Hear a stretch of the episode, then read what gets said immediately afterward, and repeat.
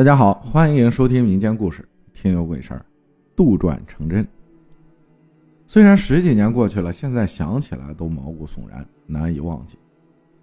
那还是我在读高一的时候，宿舍里十个女孩子，每天晚上各种鬼怪故事，各种聊，各种学校的鬼怪传说，诸如学校以前是医院来着。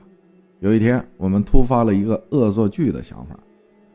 先是往对面宿舍的门口倒一滩水，然后敲门，如此重复了几次。果不其然，对门宿舍的同学啊被吓得尖叫不断。同学去报告了老师，当晚大家就没敢再造次了。第二天，上铺的姐们突然悄咪咪地拉着我们说：“想不想玩点刺激点的？”我们问：“怎么玩？”姐们神秘一笑，让我去跟对门的同学讲个故事。晚上再继续吓吓他们。我一琢磨呀，没多想，嘿嘿的笑了一声，就找对门的同学去了。我拉着对门关系比较好的一个胖女孩，悄悄的问她：“你们昨晚是不是听见敲门声了？”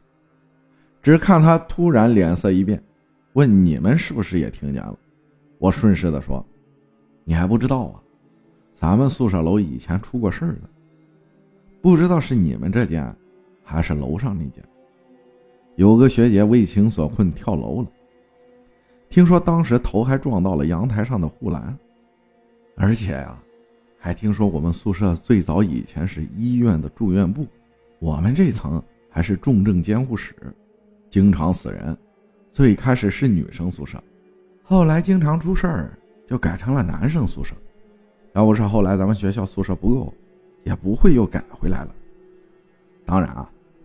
这是我随口杜撰的一个故事，这个故事在哪个学校都流传着。可听故事的小胖可吓得不行，自言自语说道：“难怪呀，咱们学校本来就修在河边，都说河边阴气重，那怎么办呀？我们要不要去跟主任说说，换个宿舍？”我心里偷着乐，正琢磨着晚上换个什么方法继续吓唬他们，还没等我琢磨好。我随口杜撰的鬼故事已经逐渐在我们这几层的宿舍开始蔓延了。晚上，当我还没跟舍友商量计谋的时候，学生会的学姐们带着人就找上了我，语气严肃地问道：“就是你在学校里面说有人在这层跳楼了吗？”我没敢承认。学姐一脸严谨的大声说道：“你们听好了，我可告诉你们，这层楼……”根本没人跳什么楼。正当大家松口气的时候，学姐突然接了一句：“那是上两层的事儿。”女生们个个静若无声，我心里咯噔一下，这真的假的？随口一编的故事都能撞上。说实话，这时我已经有点怕了。从小跟奶奶生活在一起，耳濡目染的我多少有点信这些的。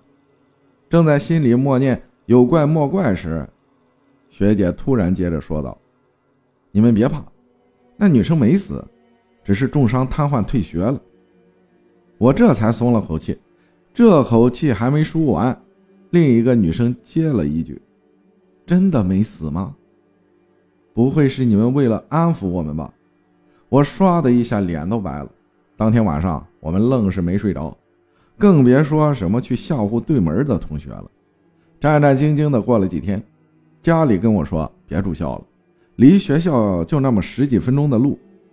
我欢天喜地的奔向学校收拾东西去。收拾完东西，我就跑到隔壁宿舍跟同学聊天。这时候已经完全忘记了前几天自己传鬼故事的那种害怕了。说着说着，突然想上厕所。宿舍里没有厕所，只能跑去外面。我刚走到厕所门口。就有两个女孩子走出来，进去发现只有我一人，我也没想太多。这里我得说一下，我们宿舍的厕所都是那种没门的隔间，站起来只到腰间的隔板。厕所不大，就八个隔间，房间尽头是个玻璃窗，窗外是一堵围墙，围墙外就是学校后门一条街，显得很热闹。现在想起来，那时候的街道格外安静。正当我刚上好准备穿裤子的时候，我的左边耳后突然传来了一声低沉的男人笑声。那种笑声现在想起来都让我浑身发冷，到现在我都没想通，为什么听到的会是男人的笑声，而那种笑声是我从来没听到过的一种沙哑低沉的声音。因为当时我上的是进门的右边第一个厕所，所以不可能有人在我后边，而整个厕所只有我一个人。我尖叫一声，提着裤子就赶紧跑回宿舍，边哭边穿裤子。他们却只是看着我哈哈大笑，殊不知我当时已经吓得魂不附体了。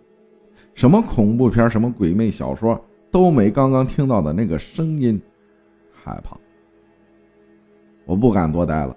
赶紧回了家。后来我莫名其妙的发烧，去打吊瓶被扎了七针，每次都输不进去，手鼓了好几个包。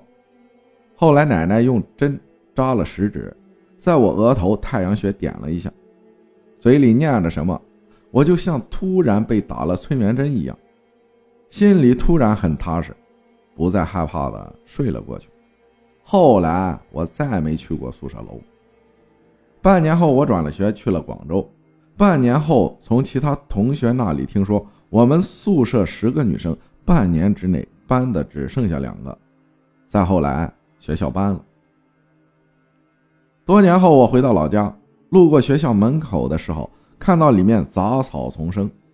那个宿舍楼每个阳台都是黑压压的，像极了很多黑格子。自那之后。我再也没有编什么鬼故事，去吓唬别人了。感谢西分享的故事，谢谢大家的收听，我是阿浩，咱们下期再见。分享故事的朋友是女性朋友，大家记好，再见。